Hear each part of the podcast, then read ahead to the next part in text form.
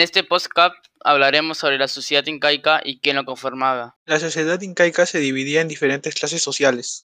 Comencemos con la máxima autoridad. El Inca o Zapa Inca era la máxima autoridad del imperio. Es llamado Hijo del Sol. Luego sigue la nobleza.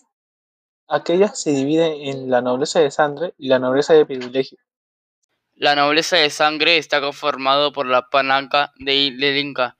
Sus miembros son el Auqui, el hijo del Inca, la Coya, esposa del Inca o su hermana, y por último sus esposas secundarias. También lo conformaban los parientes directos de los Incas y su panaca. La nobleza de privilegio estaba conformada por personas que no pertenecían a la familia real, pues procedían del pueblo. Ellos habían alcanzado el cargo debido al servicio prestado al imperio incaico, como en guerras o realizando grandes obras públicas. Por último está el pueblo, que se divide en lo siguiente: Hatun Runa, Mitamaes y Yanaconas. El Hatun Runan estaba conformado por la mayoría del imperio.